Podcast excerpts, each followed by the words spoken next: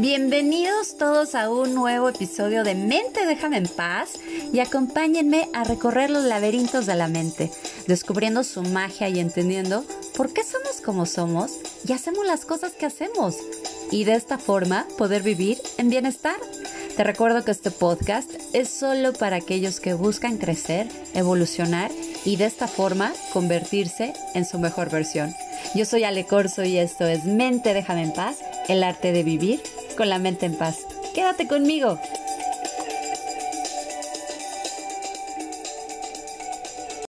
La vida nos da dolor, pero la miseria siempre es opcional. Cuando un amor profundo es arrollado por la muerte, ¿qué es lo que permite a una persona superar el dolor mientras que otra sigue devastada durante años? ¿El que sobrevive está destinado al dolor? Un gran amor ha sido cortado, pero ¿Cómo se puede mantener a raya la desgracia y no dejarse consumir por ella? ¿El duelo excesivo indica un amor más profundo, más grande? ¿Una pérdida más sentida? ¿O demuestra una falta de herramientas adecuadas para procesar el duelo y seguir viviendo? ¿Por qué hago estas preguntas?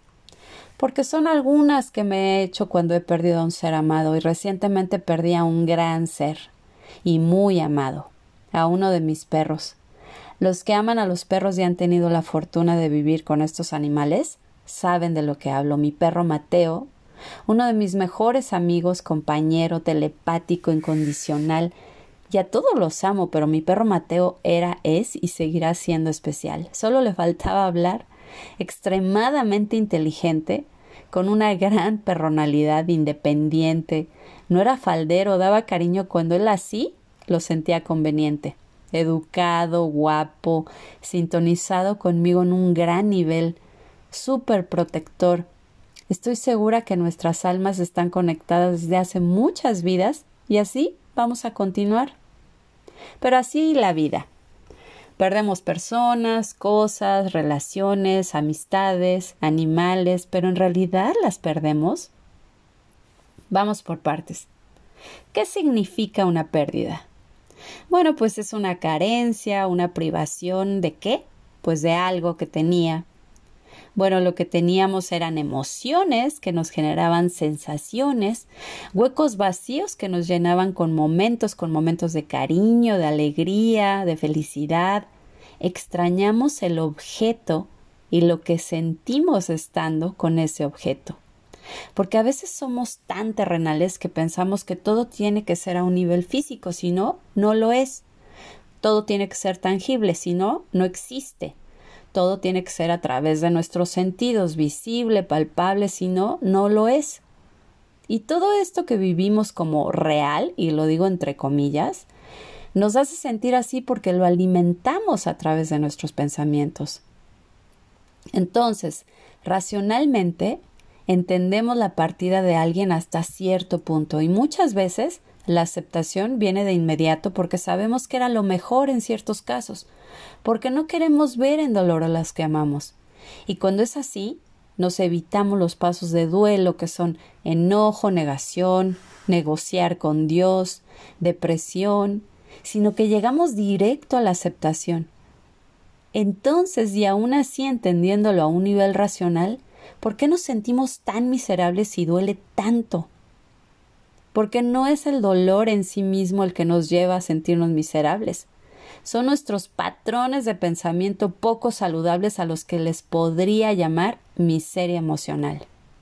Y entre dolor emocional y miseria emocional hay una gran diferencia. El dolor emocional lo sientes en respuesta a la partida de ese ser, te duele el alma, pero es necesario vivir y sentir ese dolor. Es saludable. Yo dediqué dos días o, bueno, casi tres, a llorar en mi casa y a sentir en profundidad mi dolor. Porque cuando lo evitas y quieres distraer a tu mente y no quieres ni tocar el tema para no romper en llanto, estás enterrando esa emoción que necesita expresarse. Entonces la emoción tiene el control sobre ti. Necesita darte un mensaje, decirte me duele, cada emoción necesita su tiempo de transición y cuando las permitas estar de forma consciente y les hablas y les agradeces, terminan yéndose en menos tiempo de lo que imaginas. que si la sufres, la machacas con más pensamientos o la evitas o la anestesias, pues buscará manifestarse y tarde o temprano lo hará de forma física, es decir, somatizándose. Ahora, la miseria emocional es extender ese dolor en el tiempo y revolcarse en él o dejarse consumir por él. Esto incluye enojo, preocupación, ansiedad, miedo, culpa, remordimiento, resentimientos y otras emociones que no agregan nada positivo a la vida. Parece que estas emociones no pueden caber en un momento así, ¿verdad? Pero sí sucede y con frecuencia. La miseria puede resultar en malestar físico como tener el estómago tenso, o presión en el pecho, o se te sube la presión, problemas para dormir, se te cae el cabello, problemas en la piel, dejar de comer o comer muy mal y puede ser provocado por sentir lástima por uno mismo e intentar controlar las condiciones que en ese momento estamos sintiendo. ¿Ves la gran diferencia? Ahora, en realidad no perdiste nada, solo cambió de forma. Pero ¿cómo puedo seguir teniéndolo si no está? Y decimos, te llevo en el corazón y se oye súper lindo, pero no lo veo físicamente. Bueno, pues podemos sentirlo y sentir a todos aquellos que no están y conectar a un nivel mucho más sutil y poderoso. Si entiendes que nuestra alma solo está habitando nuestros cuerpos por un tiempo, entonces también entenderás que todos aquellos que no están en esta forma física están en un nivel sutil y están a cada momento con nosotros. Y aunque no puedas verlos o escucharlos, si sintonizas con ellos, puedes sentirlos y muchas veces olerlos. Si tú piensas que eres solo materia, que cuando mueres ahí se acabó el cuento, pues entonces sí perderás o has perdido a seres queridos. Pero si sabes que eres parte de un todo perfecto y divino, que tu alma es eterna, entonces entenderás que la muerte no existe, que solo cambiamos de forma, y entonces sabrás que no perdiste nada. Solo cambió tu relación con esa persona o con ese ser amado. Empecemos por cambiar palabras como se me fue, lo perdí, se me murió, porque aunque sentimos muchas veces que son una extensión nuestra, y si lo vemos espiritualmente, pues sí, porque todos estamos conectados, pero aún así tienen una evolución individual. No se nos fue, no se nos murió, era su momento, el universo no tiene errores y las almas deciden cuándo partir y de qué forma. Es una de las siete leyes universales, la ley del ritmo, todo asciende y desciende, es como un péndulo.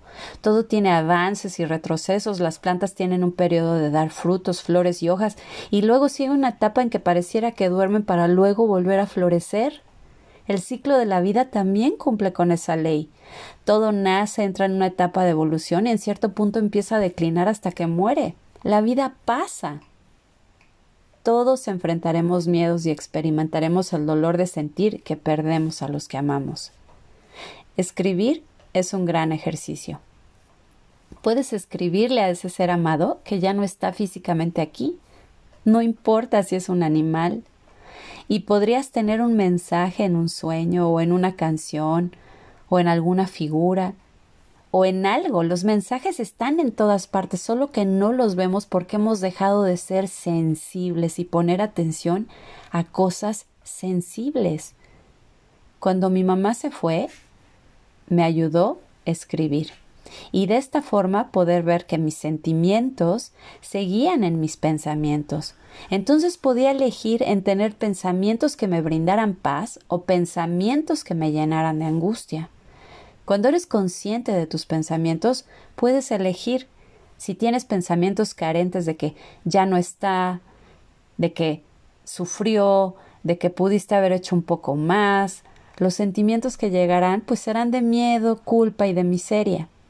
Así que todo lo que hay que hacer es cambiar los pensamientos y habrá momentos en que se siente que no tan fácil puedes controlar a la mente y hacer que deje de pensar cosas que lastiman, pero porque no está acostumbrada.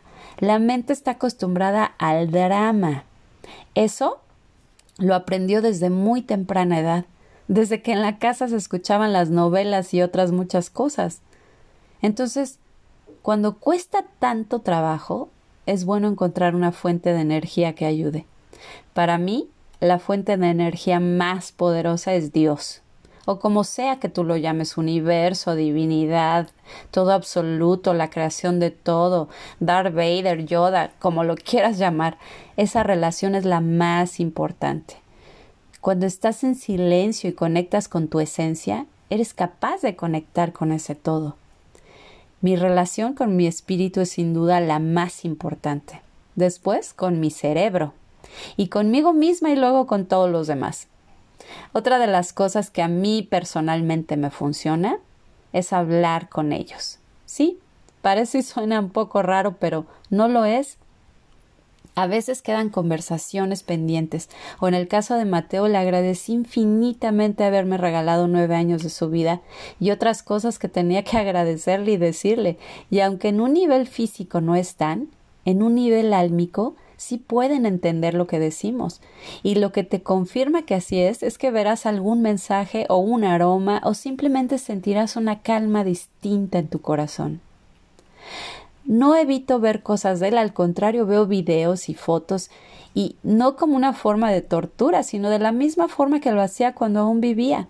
Mateo está presente, así como mi mamá y las personas que han partido. Sé que están en presencia todo el tiempo. Honralos. El Día de Muertos me gusta porque se celebra como una fiesta. Y regresar a casa debería ser motivo de fiesta, ¿cierto? Un día leí un post de alguien que decía que mejor lo celebráramos en vida o algo así. Y sí, por supuesto, pero seguimos siendo humanos y cometemos errores porque es parte de nuestro aprendizaje. Si no, no tendría ningún propósito estar en este plano si no es el de aprender y evolucionar.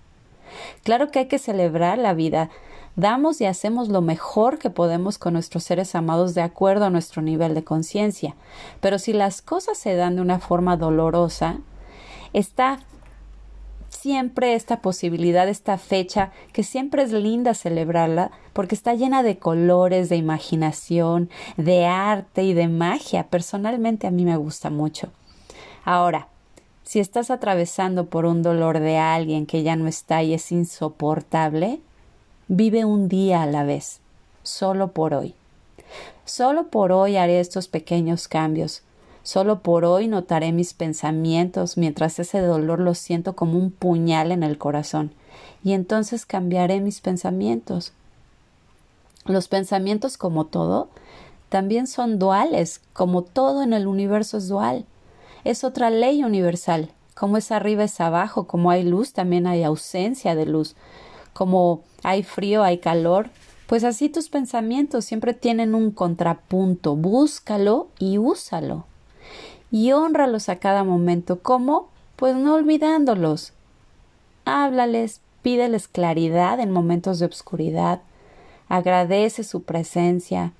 Haz algo simbólico que puedas tener en casa o llevar contigo que te reconecte con ellos.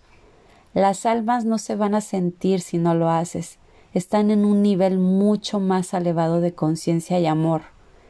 Pero tú y yo, estando en un nivel más denso, estas cosas nos recuerdan que el vínculo jamás se rompió ni se romperá. Muchas gracias por escuchar este podcast. Te recuerdo mi página es www.alecorso Bienestar Emocional en Instagram y Facebook Alecorso Bienestar Emocional y no olvides compartir a aquellos que buscan crecer, evolucionar y convertirse en la mejor versión de sí mismos y de esta forma vivir en bienestar. Yo soy Ale Corso y esto fue Mente déjame en paz, el arte de vivir con la mente en paz. Hasta la próxima.